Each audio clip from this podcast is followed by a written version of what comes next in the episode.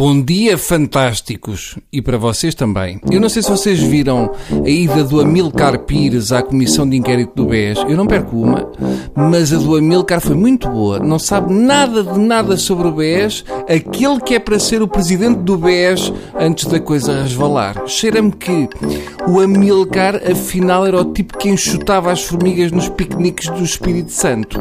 E ele só usa aquele bigode para não parecer mais fino que o Richardi. Mas foi giro, porque o Amilcar às tantas começou a ter sotaque das beiras, só para ver se os deputados comunas amoleciam se pensassem que ele veio do povo. É muito estranho assistir às comissões de inquérito do BES. Reparem, os banqueiros nunca sabem do que se está a falar e não percebem nada daquilo, enquanto os deputados do Bloco de Esquerda e do PC dominam tudo o que é atividade financeira. Dá a sensação que o tipo do PCP de gola alta é que é o banqueiro do ano e que o de gravata e botões de punho com patos é o que não sabe nada, nem quer nada com capitalistas. Posto isto, vamos ao tema de hoje. Segundo notícias que ninguém desmente, a Comissão de Inquérito a Camarate retoma os trabalhos em janeiro. Desta vez tem a ajuda de arqueólogos do Museu do Cairo. Todos os anos, quando chega o inverno, é esta chatice. Será que ainda não há uma vacina contra a Comissão de Inquérito de Camarate? A Comissão de Inquérito a Camarate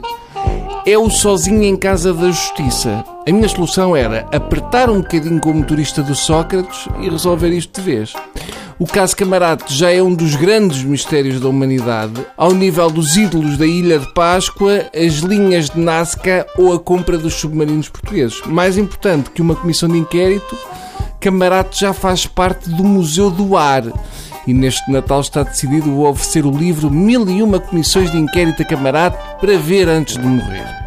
Eu desconfio das pessoas que pertencem a esta comissão, as que estão vivas e as que entretanto já partiram.